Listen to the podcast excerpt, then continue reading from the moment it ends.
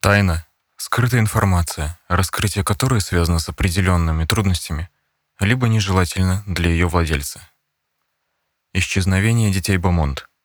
26 января 1966 года. Пляж Гленелк, Южная Австралия.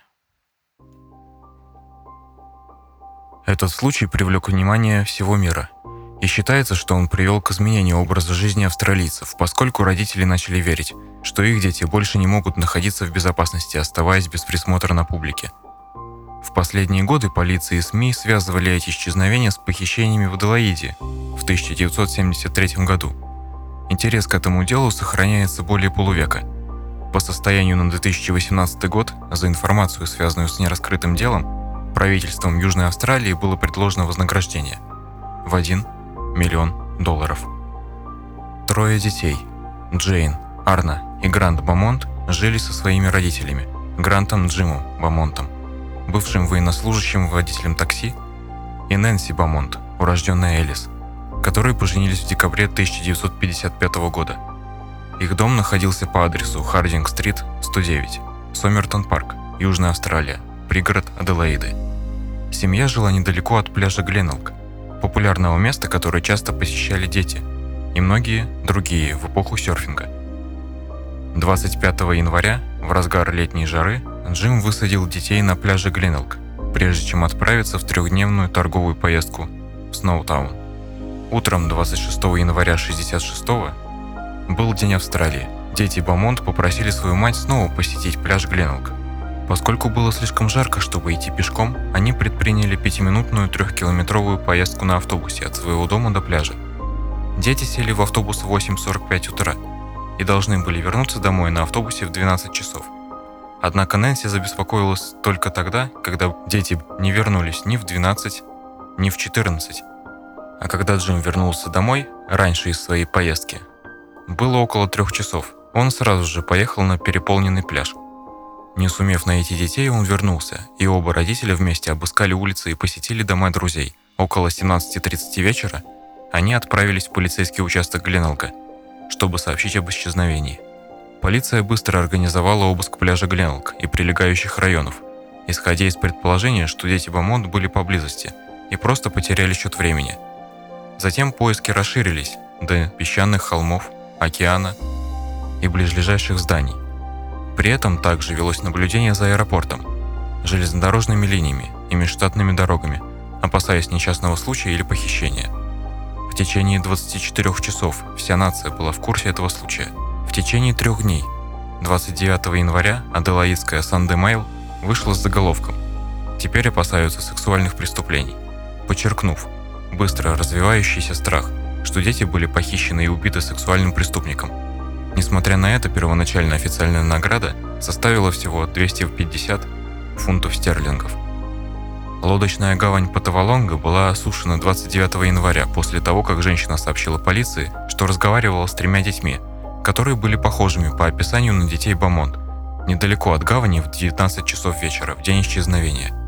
Курсанты полиции и члены оперативной группы по чрезвычайным ситуациям обыскали район, но ничего не нашли – Полиция, расследующая это дело, нашла нескольких свидетелей, которые видели детей Бамон в заповеднике Колли, недалеко от пляжа Гленелк, в компании высокого мужчины, лет 35, со светлыми или светло-каштановыми волосами и худощавым лицом. У мужчины был загорелый цвет лица и худощавое атлетическое телосложение. Он был одет в плавки. Дети играли с ним и, казалось, были расслаблены и получали удовольствие – Мужчина также пошел к одному из свидетелей, спросив, был ли кто-нибудь рядом с вещами детей, поскольку их деньги пропали. Затем мужчина ушел переодеться, пока дети ждали его. Затем группу видели уходящей вместе с пляжа некоторое время спустя, что по оценкам полиции было около 12-15 Примерно два с половиной часа спустя другой свидетель, мисс Дафна Грегори, видела детей с мужчиной, который, по ее наблюдениям, нес сумку авиакомпании Airlines – похожую на ту, что принадлежала Джейн. Родители Бамонтов описывали своих детей, особенно старшую Джейн, как застенчивых. Для них так уверенно играть с незнакомцем казалось нехарактерным. Следователи предположили, что дети, возможно, встречались с этим человеком во время предыдущего визита или визитов и прониклись к нему доверием. Случайное замечание дома, которое в то время казалось незначительным, подтверждает эту теорию. Арна сказала своей матери, что у Джейн есть парень на пляже. Нэнси думала, что она имела в виду товарища по играм, и не обращала на это внимания до самого исчезновения. Владелец магазина в соседней пекарне Венцеле на Мозли-стрит сообщил, что Джейн купила пирожки и мясной пирог на банкноту в 1 фунт стерлингов. Полиция расценила это как еще одно доказательство того, что дети Бамонта были с другим человеком, по двум причинам. Владелец магазина хорошо знал детей по предыдущим посещениям и сообщил, что они никогда раньше не покупали мясной пирог. И мать детей дала им всего 6 шиллингов и 6 пенсов, которых хватило на проезд в автобусе и обед, а не один фунт стерлингов. Полиция считала, что деньги были даны им кем-то другим. Согласно первоначальному заявлению, детей Бамонт видели идущими в одиночестве в 14.55, прочь от пляжа по Джетти-Роуд, в общем направлении их дома. Свидетель-почтальон хорошо знал детей, и его показания были расценены как достоверные. Он сказал, что дети держались за руки и смеялись на главной улице. Полиция не смогла определить, почему надежные дети, опоздавшие уже на час, прогуливались одни и, казалось бы, беззаботно. Почтальон связался с полицией через два дня после своего первоначального заявления и сказал, что, по его мнению, он видел их утром, а не днем, как говорила ранее. Несколько месяцев спустя женщина сообщила, что в ночь исчезновения мужчина в сопровождении двух девочек и мальчика вошел в соседний дом, который она считала пустым. Позже женщина сказала, что видела мальчика, который шел один по переулку, где его преследовал и грубо поймал мужчина. На следующее утро дом снова оказался пустым, и она больше не видела ни мужчину, ни детей. Полиция не смогла установить, почему она не предоставила эту информацию ранее. Согласно другому сообщению, детей видели в течение примерно года после их исчезновения. Дело Бамонт привлекло международное внимание. 8 ноября 1966 года Жерар Круазе, голландский экстрасенс, был доставлен в Австралию для оказания помощи в поисках, что вызвало ажиотаж в средствах массовой информации. Усилия Круаза оказались безуспешными, а его история менялась изо дня в день и не давала никаких подсказок, что неудивительно. Он определил место на складе рядом с детским домом, в котором, как он полагал, были захоронены их тела, внутри остатков старой печи для обжига кирпича. Владельцы недвижимости, которые неохотно проводили раскопки, основываясь только на заявлениях экстрасенса, вскоре поддались общественному давлению после того, как реклама помогла собрать 40 тысяч долларов на снос здания. В результате не было найдено ни останков, ни каких-либо улик, связанных с кем-либо из членов семьи Бамонт. В 1996 году здание, указанное Круазы, подвергалось частичному сносу, и владельцы разрешили провести полный обыск на этом месте. И снова спустя 30 лет не было найдено никаких следов детей. Примерно через два года после исчезновения родители Бамонтов получили два письма. Одно, предположительно, было написано Джейн, а другое мужчиной, который сказал, что оставляет детей у себя. На конвертах стоял почтовый штемпель Данденонга. Виктория. Краткие заметки описывали относительно приятную жизнь и упоминали человека, который их содержал. В то время полиция полагала, что письма вполне вероятно могли быть подлинными, после сравнения их с другими, написанными Джейн. В письме от мужчины говорилось, что он назначил себя опекуном детей и готов передать их обратно родителям. В письме было указано место встречи. Родители Бамон, сопровождаемые детективом, поехали в указанное место, но никто не появился. Некоторое время спустя пришло третье письмо, также предположительно от Джейн, в котором говорилось, что мужчина понял, что рядом находится переодетый детектив, и что он решил оставить детей, потому что Бамонты предали его доверие. Больше писем не было. В 1992 году новые судебные экспертизы писем показали, что они были мистификацией. Технология снятия отпечатков пальцев была усовершенствована, и автор был идентифицирован как 41-летний мужчина, который в то время был подростком и написал письма в шутку. Из-за истекшего времени Ему не было предъявлено никаких обвинений в совершении какого-либо преступления. В ноябре 2013 года были начаты раскопки на затворках фабрики в Северном Плимптоне, которая ранее принадлежала Гарри Фипсу, возможному подозреваемому по делу Бамонта. В феврале 2018 года были проведены дальнейшие раскопки в несколько ином месте на этом участке, но ничего относящегося к делу найдено не было. Раскопки были основаны на показаниях двух мужчин – которые сообщили, что, будучи мальчиками, Фипс заплатил им за то, что они выкопали яму в этом районе, примерно во время исчезновения, а также на результатах геофизических исследований, которые выявили аномально потревоженный грунт. В ходе поисков 2018 года были найдены кости животных, но никаких доказательств, касающихся детей Бамонт, найдено не было. Теперь перейдем к возможным подозреваемым. Бевом Спенсер фон Айман, 46 -го года рождения. Этот мужчина был приговорен к пожизненному заключению в 1984 году за убийство Ричарда Келвина, сына подростка аделаидского журналиста Роба Келвина. Полиция и прокуратура публично заявили, что, по их мнению, у фон Айнема были сообщники, и, возможно, он был причастен к дополнительным убийствам. Примерно в это же время полиция начала подозревать фон Эйнема в возможной причастности к исчезновению Бамонт. Обвинения сообщникам так и не были предъявлены. Фон Айнем отказался сотрудничать с следствием по поводу его возможной связи с другими убийствами.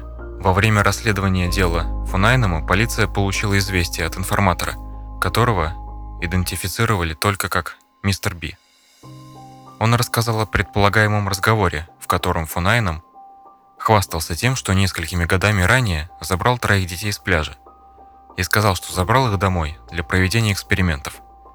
Согласно рассказу мистера Би, фон Айном утверждал, что провел блестящую операцию каждому из детей и соединил их. Предположительно, один из детей умер во время процедуры, поэтому он убил двух других и выбросил тела в зарослях кустарника к югу от Аделаиды.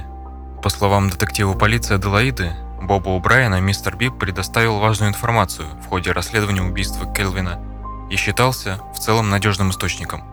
Однако предполагаемое признание было неоднозначно, воспринято полицией.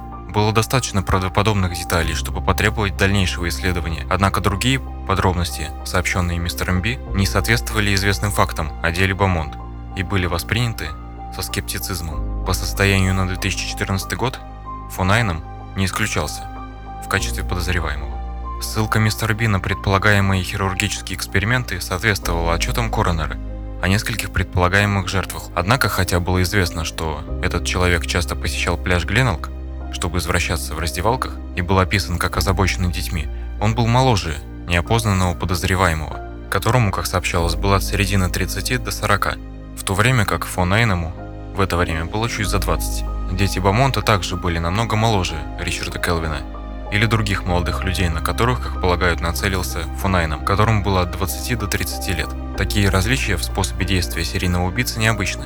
Расследования как исчезновение Бамонт, так и похищение в Аделаиде остаются официально открытыми, и в 1989 году Фунайном был идентифицирован как подозреваемый в конфиденциальном полицейском отчете. В августе 2007 года сообщалось, что полиция изучала архивные кадры с оригинального обыска, снятые седьмым каналом, на которых среди зрителей виден молодой человек, похожий на фон Айнема. В сообщении говорилось, что полиция запрашивает информацию для установления личности мужчины.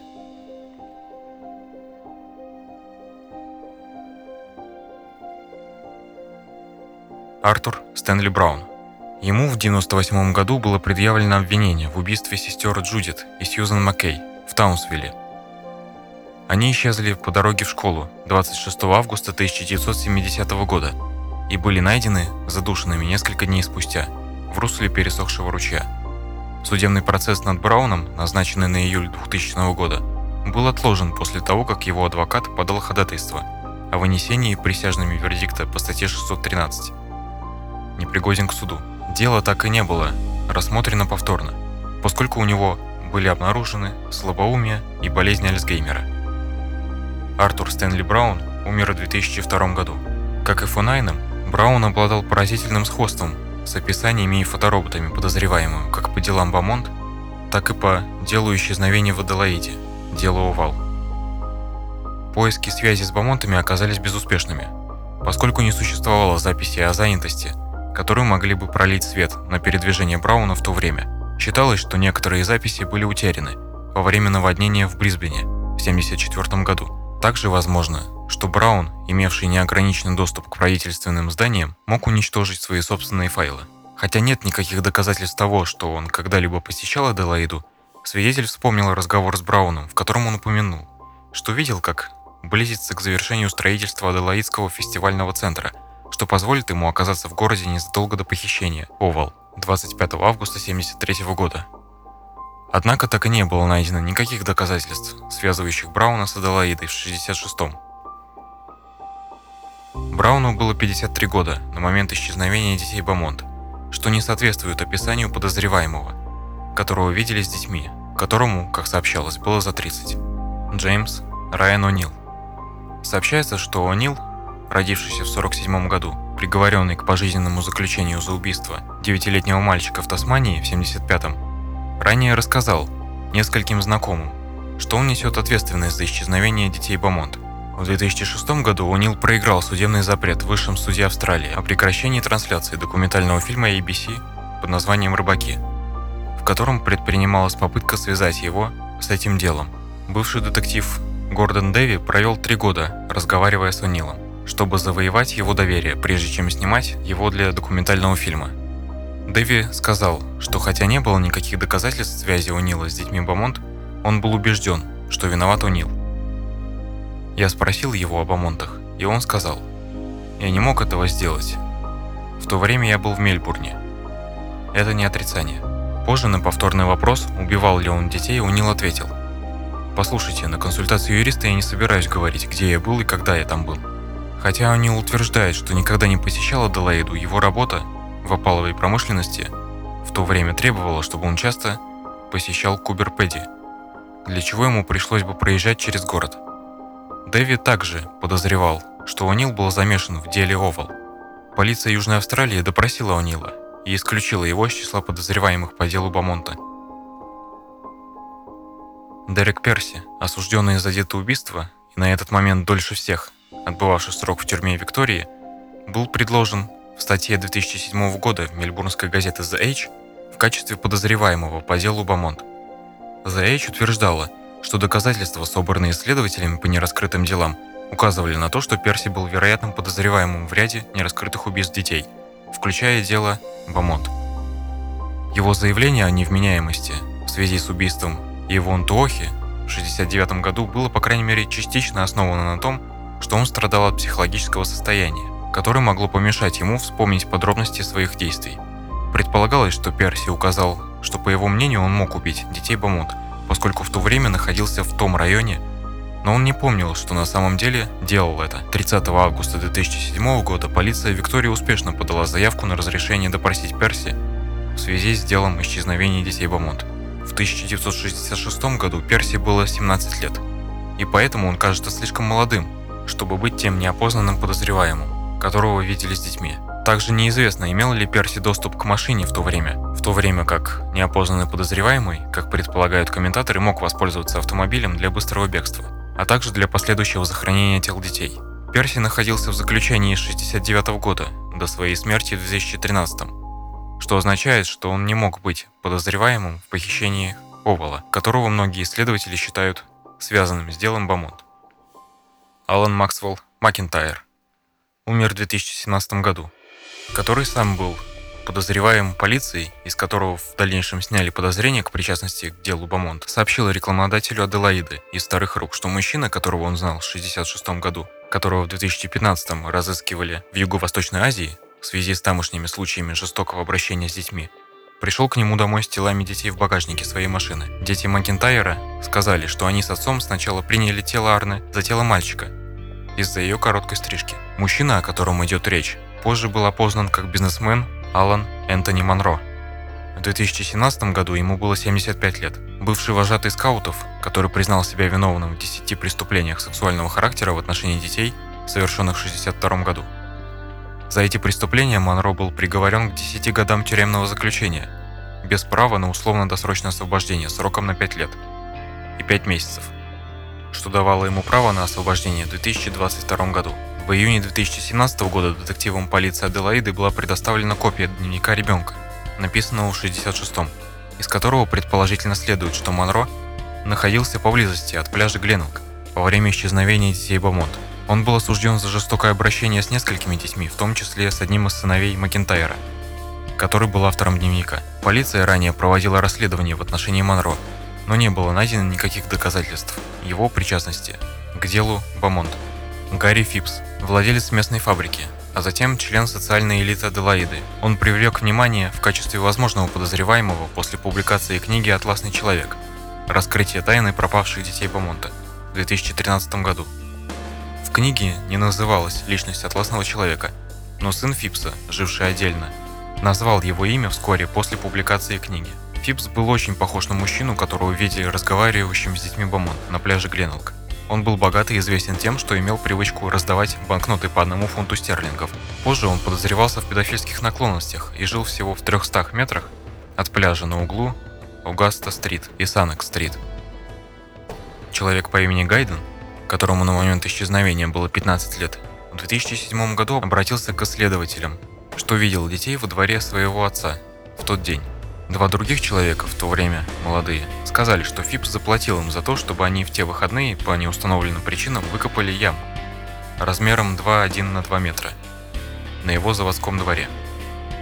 В ноябре 2013 года была раскопана секция площадью в 1 квадратный метр фабрики в Северном Плимптоне, которая принадлежала Фипсу. Георадар, проникающий сквозь землю, обнаружил одну небольшую аномалию, которая может указывать на движение или объекты в почве – но раскопки не обнаружили никаких дополнительных доказательств, и расследование этого места было прекращено. 22 января 2018 года детективы из Аделаида объявили, что они вернутся на территорию фабрики и проведут дальнейшие раскопки. После частного исследования, спонсируемого седьмым каналом Аделаиды. Раскопки 2 февраля 2018 года заняли 9 часов. Были найдены кости животных и обычный мусор, но ничего, относящегося к делу Бамонт. Гарри Фипс умер в 2004 году. В 1979 году в Аделаиде было найдено сильно изуродованное тело молодого человека, позже идентифицировано как Нил Мьюер, 25 лет. В 1982 году было найдено аналогично изуродованное тело Марка Лэнгли, 18 лет. Перед смертью он был подвергнут хирургической операции.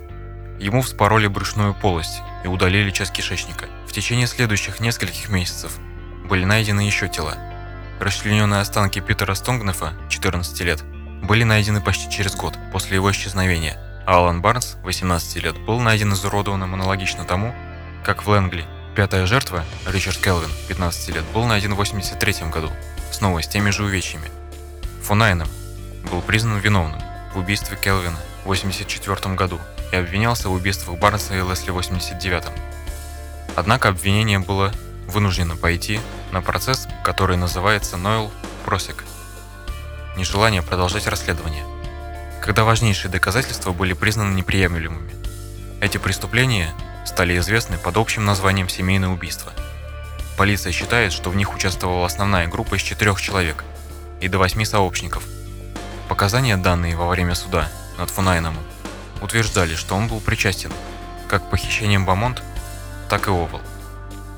Дело Бамонт привлекло к одному из крупнейших полицейских расследований в криминальной истории Австралии и остается одним из самых печально известных нераскрытых дел Австралии даже спустя многие десятилетия. В январе 2018 года премьер-министр Южной Австралии заявил, что полиция Южной Австралии никогда не отказывалась от расследования этого дела, и что у них есть политика, согласно которой ни одно расследование убийства не заканчивается закрытым делом. Правительство штата также продолжает выплачивать вознаграждение в размере 1 миллиона долларов за информацию, касающуюся исчезновения детей. Многие социальные комментаторы также рассматривают похищение как значительное событие в эволюции австралийского общества, когда большое количество людей изменили способ ежедневного присмотра за своими детьми. То время никогда публично не высказывалось предположение, что детям не следовало разрешать путешествовать без присмотра, или что их родители каким-либо образом проявили небрежность, просто потому, что современное австралийское общество считало само собой разумеющимся, что это безопасно и приемлемо. Однако этот случай, наряду с аналогичными преступлениями, связанными с детьми, такими как похищение Грэма в 60 году и убийство Ванды Бич в 65 году, положил конец невинности послевоенной жизни Австралии. Регулярное и широкое внимание, уделяемое этому делу, его значение в криминальной истории Австралии – и тот факт, что тайна их исчезновения так и не была объяснена, привели к тому, что средства массовой информации постоянно пересматривают эту историю, регулярно сообщают о новых зацепках, и дело по-прежнему регулярно освещается печатными и радиовещательными СМИ. Более полувека спустя. Во время расследования родители Бамонт получили широкое сочувствие от австралийской общественности. Они остались в своем доме в Сомертон-парке. Нэнси, в частности, надеялась, что дети вернутся – и заявляла в интервью, что было бы ужасно, если бы дети вернулись домой и не нашли своих родителей, ожидающих их. На протяжении многих лет по мере появления новых зацепок и теорий, Бамонты полностью сотрудничали в изучении каждой возможности, будь то заявление о том, что дети были похищены религиозным культом и проживали по-разному в Новой Зеландии, Мельбурне или Тасмании, или какие-то зацепки, которые указывали на возможное место захоронения. Они были опустошены в 90-м году, когда газеты публиковали сгенерированные компьютером фотографии того, как дети выглядели бы взрослыми. Фотографии, опубликованные против их желания, вызвали огромную волну общественного сочувствия со стороны общества, которое все еще сочувствовало их боли. Позже пара развелась и жила отдельно, решив прожить свои последние годы вдали от общественного внимания, которое преследовало их десятилетиями. Они продали свой дом, и полиция Южной Австралии была проинформирована о новых адресах пары, поскольку дело остается открытым. Сообщалось, что Бамонты смирились с тем, что правда об исчезновении их детей, возможно, никогда не будет раскрыта. Нэнси умерла в Аделаиде 16 сентября 19 года в доме престарелых в возрасте 92 лет. Их отец, Грант Альфред Бамон, скончался в Аделаиде 9 апреля 23 года, совсем недавно, в возрасте 97 лет. Исчезновение детей Бамонт – это трагедия, которая разрушила жизнь семьи, привела к пересмотру образа жизни Австралии и не оставила и не дала до сих пор однозначного ответа, что случилось с ребятами и кто тот таинственный мужчина. И как это часто бывает в ходе расследования, протяженностью несколько десятилетий полиция то и дело возвращалась к уже, казалось бы, отработанным подозреваемым, с которых сняли обвинения. Кажется, что это тупик, и на самом деле это самое страшное. Я не знаю, как э, на самом деле можно смириться с тем, что твой близкий родственник, твой ребенок сгинул, и как можно смириться с мыслью о том, чтобы прекратить поиски, прекратить желание найти. И я надеюсь, что подобные истории не будут повторяться.